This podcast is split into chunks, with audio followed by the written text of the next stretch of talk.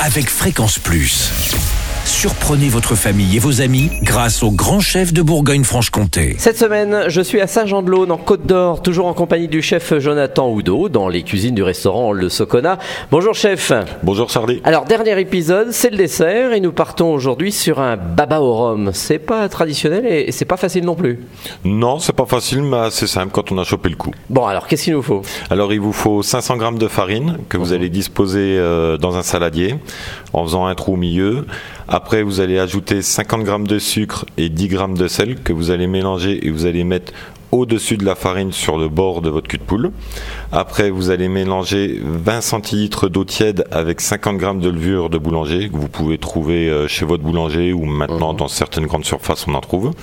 Donc vous y mettez au milieu de votre fontaine et vous commencez à mélanger de manière homogène. Ça va commencer à vous faire une pâte très épaisse.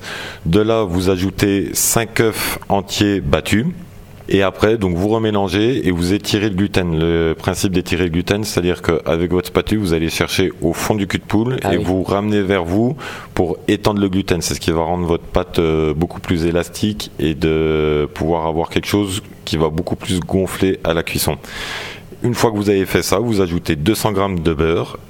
C'est mélangé. Donc euh, vous filmez votre cul de poule et vous le laissez reposer à peu près une heure, une heure et demie dans un endroit tiède. Ah, pas au frais. Non, pas au frais, température ambiante. D'accord. Une fois que la pâte aura doublé, voire triplé de volume, vous enlevez votre film, vous venez la rabattre avec euh, une corne ou une spatule.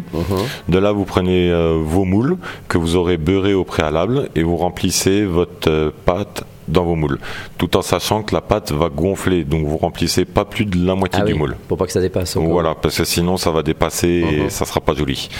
Donc vous remplissez à moitié vos moules et de là, pareil, vous laissez reposer une heure voire deux heures pour la deuxième pousse et il faut que votre pâte est doublée. D'accord. Ensuite, Ensuite, vous faites préchauffer votre four à 180 degrés. Une fois que la pâte est montée, vous les mettez au four à peu près 16-18 minutes, tout dépend si vous avez un four à chaleur tournante euh, ou pas quand euh, votre four sonne, quand ils seront cuits, voilà, vous les sortez et vous les démoulez euh, de suite. Le but, c'est qu'ils sèchent un maximum. Donc, si vous les laissez dans le moule, ils vont rester humides à l'intérieur et en fait, vous aurez du mal à les imbiber après. Donc, vous les sortez, vous les mettez la tête en bas et vous les laissez sécher 24 heures. Ah oui, complètement. Complètement. D'accord.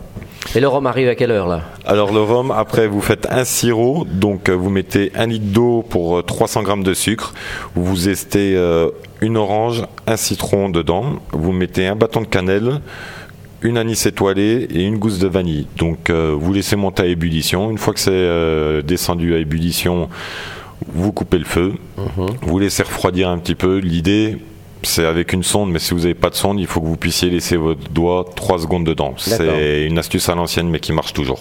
et, et- et le rhum, je l'ai pas entendu. Il est pas, il est pas là encore? Attendez, vous imbibez vos babas dedans. Une fois que vos babas euh, seront dedans, vous allez voir, ils vont doubler de volume quasiment. Donc là, vous les sortez, vous les mettez sur une plaque.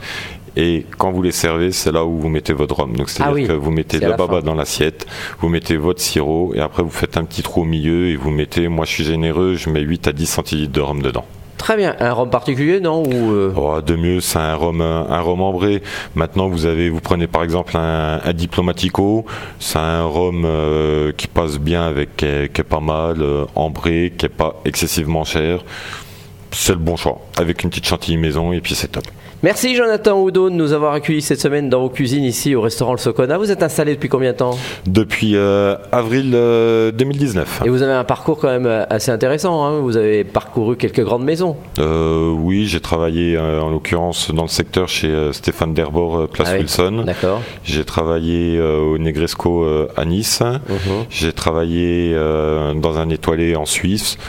Euh, voilà, j'ai un petit peu bourlingué euh, à droite à gauche. Pour Alors vous faire avez une particularité ici au restaurant. Vous faites beaucoup dans la viande maturée, vous. Voilà, tout à fait. C'est euh, essentiellement euh, ma carte aujourd'hui, c'est que je travaille en ultra frais. On n'est que deux restaurants euh, en Bourgogne-Franche-Comté à travailler comme ça. Donc euh, ça passe directement de l'éleveur au restaurateur où je reçois des déhanchés entiers qui, qui sont euh, vraiment euh, qui font à peu près entre 70 et 80 kilos où là je viens faire euh, mes morceaux donc tout ce qui va être filet faux filet côte entrecôte et que je mets à maturer dans des caves de maturation. Merci Jonathan Oudot en tous les cas de nous avoir accueillis. Et puis euh, on reviendra avec ce beau paysage sur la Saône. Et prochain chef dans quelques jours. Et d'ici là chouchoutez vos papilles. Chaque semaine, découvrez les meilleures recettes des grands chefs de Bourgogne-Franche-Comté. Du lundi au vendredi à 5h30, 11h30 et 19h30, chouchoutez vos papilles. Fréquence Plus.